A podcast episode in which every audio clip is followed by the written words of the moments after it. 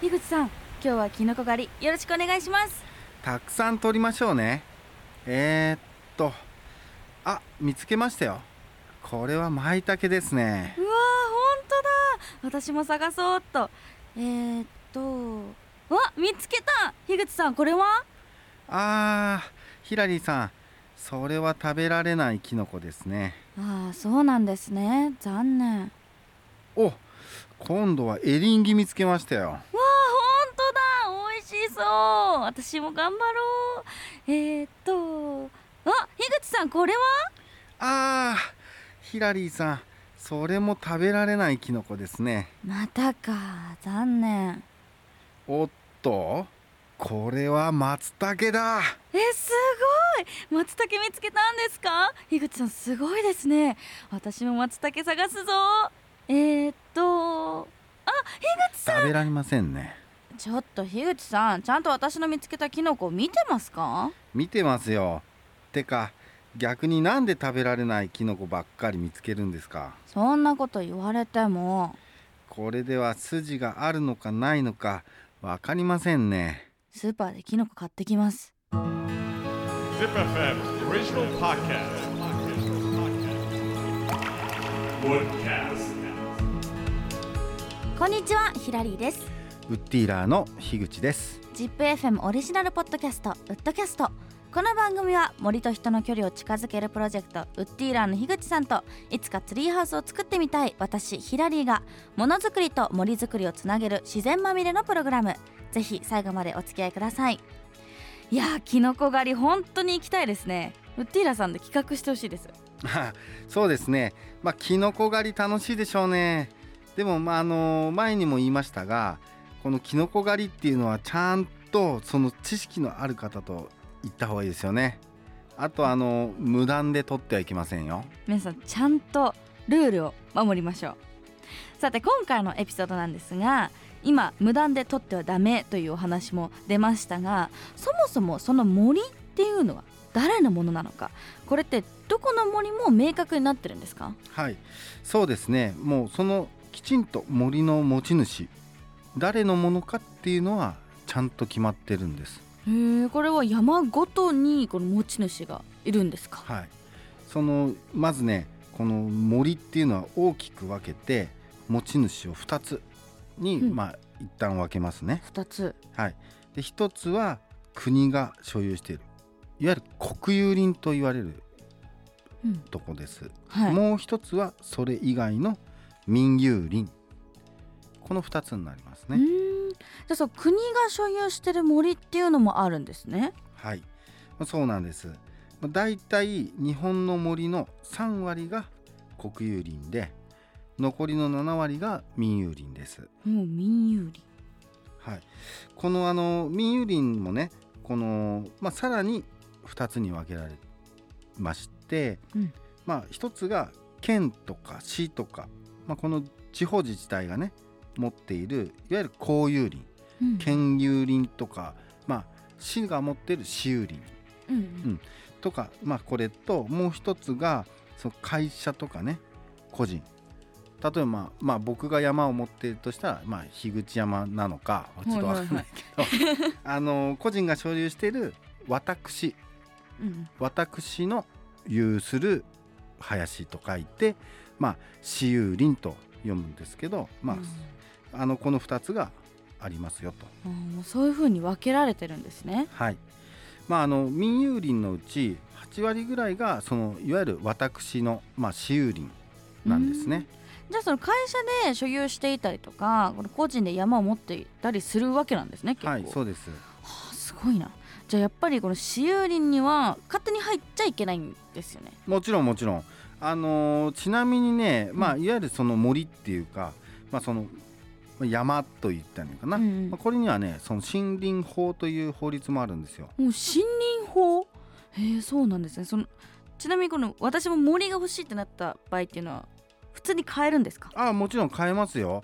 あのーなんか最近だとね本当にそのなんて言うんだろうな山の不動産専門のはい。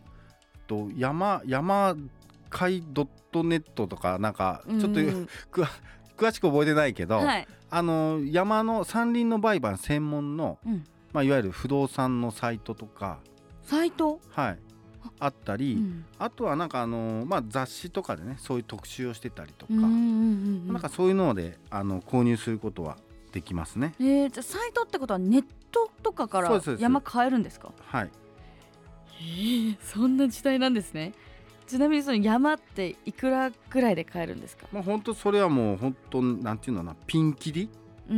なんですよね。もう本当あの何十万。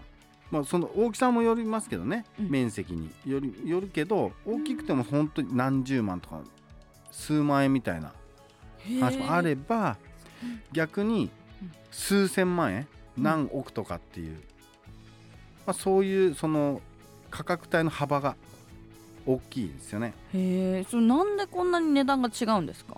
まあ、やっぱりあのまずは大きさ大きさあの山の面積ですよね。大きい方がやっぱりそのひ例えば一坪あたりの値段が安くても面積大きければ高くなりますよね。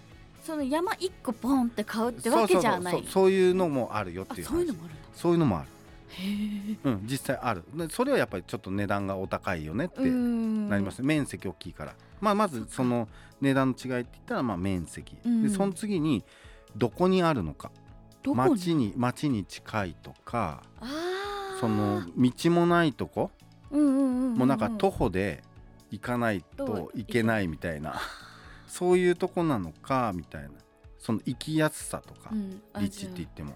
なんかあれみたいですね。その普通に家を借りるとか賃貸とかでうん。あの駅近かどうかあみたいなそんな感じで変わるんですね。駅近で何分以2分と内だったらか。安くてみたいな。そうそうそう。であとなうんなんだろうなあの近くにうん。小学校がありますよとか、あーなるほど。あのセブンっていうかコンビニがありますよとか,、なんかそんなんにもよってもその立地っていうのはやっぱり価値っていうかね値段が変わってくる。うん。あとはそのどんなものがそこの山にあるのか。うんうん。山って言ってもあの岩ばっかりの山もあるんですよ。ああなるほどね。とか崖になってるとか、うんうんうんうんそういうのは安いよね。なるほどなるほど。うん、であとはそのヒヒノキ杉って今までやってきたねこの人工林うんうんうん。がもともとありますよ。けど手がつけられてなくてなんかものすごいなんていうのかなうっそうとっていうかまあいわゆる健全じゃない山みたいなのはやっぱりお安いでしょって。ああなるほどね。逆にもうなんかこう先祖代々手入れしてきましたみたいなうんうん。巨木でうん。なんかすごいいいのがい生えてるっていうふうだと木の値段もそこに付加されるんでお高いんでしょって、そうなるんですそねっちになる。えちなみにこの土地っていうのは土地をその買うのはうん、めっちゃバカな質問かもしれないですけどあの、はい。買い切りなんですか？買い切り。なんかサブスクみたいな感じであ。僕毎年いくらみたいな感じではないんはいですかね。あのねえーっとそれで言うと、うん。共同購入とか、はいはいはまあ、そういったものもあるんですよね。いへえさそうああのーなんて言うんだろうなふ船とかヨットとか、うんうん。あえて何億円とか何数千万とかするんだけど、うん。はい。それはなんかヨットみんなでヨット一人で乗っても面白くないんで、うんうん。友達グループと一緒に、うん。まあ、ヨット買って、うんうん。まあ、ちょっと海出たいなとかそれと一緒で山もその一人で買っても、まあ、どうしようもないうん。とかだったら仲間で集まってみんなで山を買うままあ、代表は一人決めておくんだけど、うんうんうん。まあ、そういった買い方もありますよね。へえあそうなんうん。だ、例えばまあなんかイメージしやすいのだと山を買って開発したいとか、うーん。まあ、昔はよく流行ったのがうん。山を買ってゴルフ場にするとかスキー場を作るとか、で山にそのリゾート地を作りますよっていうそういう開発ね、うんうんうん。ホテル建てたり、うん。あと温泉施設を建てるとかうん。なんかそんなんも山の売買の中に入ってきますよね。そっか。じゃああんま考えたことなかったけどそうだよね。スキー場とかもあれ買ってるんですもんね。そう。誰かの土地だもんね。でそれは個人じゃないよね。まあそうですよね。企業でだからみんななで出資して買いますよ。なるほどね。えちなみにこの山の面積とか買ってメリットとかってあるんですか？なんか常にお金入ってきますよとか、うん。うん。あのメリットで言うと、うん。なんだろうな。まあ今ずっとやってそのいいヒノキがいっぱい生えてますと、うんうんうん。そこの山を買ったらヒノキを売ったら儲かるよとあそういう買い方、方もあります。だから、えっと、林業会社とか、うん。まあ、最近だと製材屋さんなんかは自社のその材料を仕入れるためうんに山を買いますよと、うんうん。それは目的としては木が生えてるヒノキの山を買ったり杉の山を買ったりとは。ああそれは一個ある。はたまた、うん。あのーキノコ。あキノコ。はキノコといえば松茸。いはいはいはい。で松茸が生える赤松の林そこを買うとなれば、松茸が出る価値があるからお高いよねって。ああなるほどね。そういう買い方もあるのか。そう。だからそういうそのそこの場所に何があるのかっていうのでいろいろとやっぱり価値は決まってきますよね。なるほどねさっきその山を買うってなったらその山1個とかでもあるし、はい。ちょっとずつのその面積でもあるって言ってたんですけどすこれはその区画っていう風にその分かれてると思うんですけどそううん。わ分かるんですか？見てパッと見て。なんか縄とかロープとかでこっからここまでみたいな目印とかがあったりするんですか、あのねこれはあの実際にロープが張られてるっていうわけじゃなくていわゆるそのい一般的なうんそのまあいわゆる山みたいな人工林の話で言うと、まあ、この細かく区切られてるんですね。うん。山主が、山主さん。このあの山一面の中でこうパッチワークのように細かくその所有者っていうのがたくさんいてはい斜面の中に。はいただそれをどういうふうに自分の山だって主張しているかっていうと、その中に大きい石があったりとかでかい木が生えてますとかなんか花が咲いてる花が咲く木がそこにあるとか、ってういうのをわしの山はこの石の右側からこっちでとか、そういうのをみんなでやっていくんですよね。んへえじゃあその割とじゃあその岩がちょっと欠けてそうそうそう。とかちょっと移動しちゃってとかでちっちゃくなったりとか逆に広くなったりとかあったりするんです、ね、いやそれはだってあの山が雨でちょっとこう崩れちゃったりしたそうらですよね。ちょっと動いたりとか。そしたらその雨であのうん土が 土が柔らかい時にちょっと行ってこうず岩をらして。ずらして、まあそんなことやした。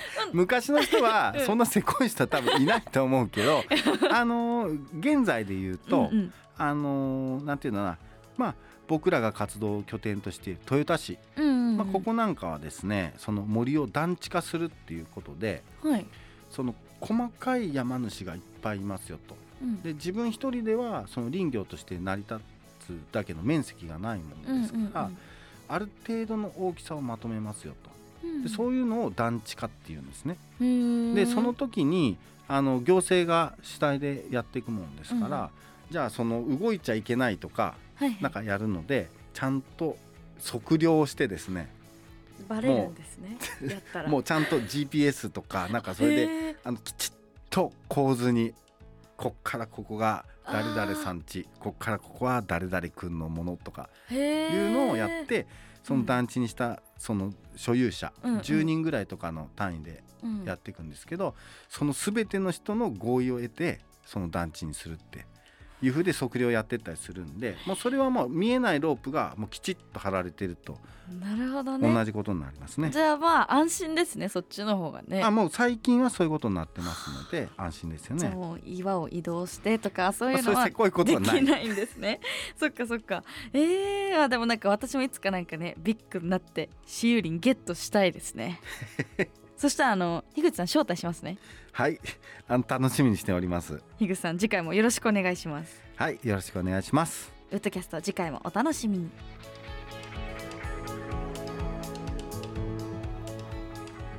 森は暖かい。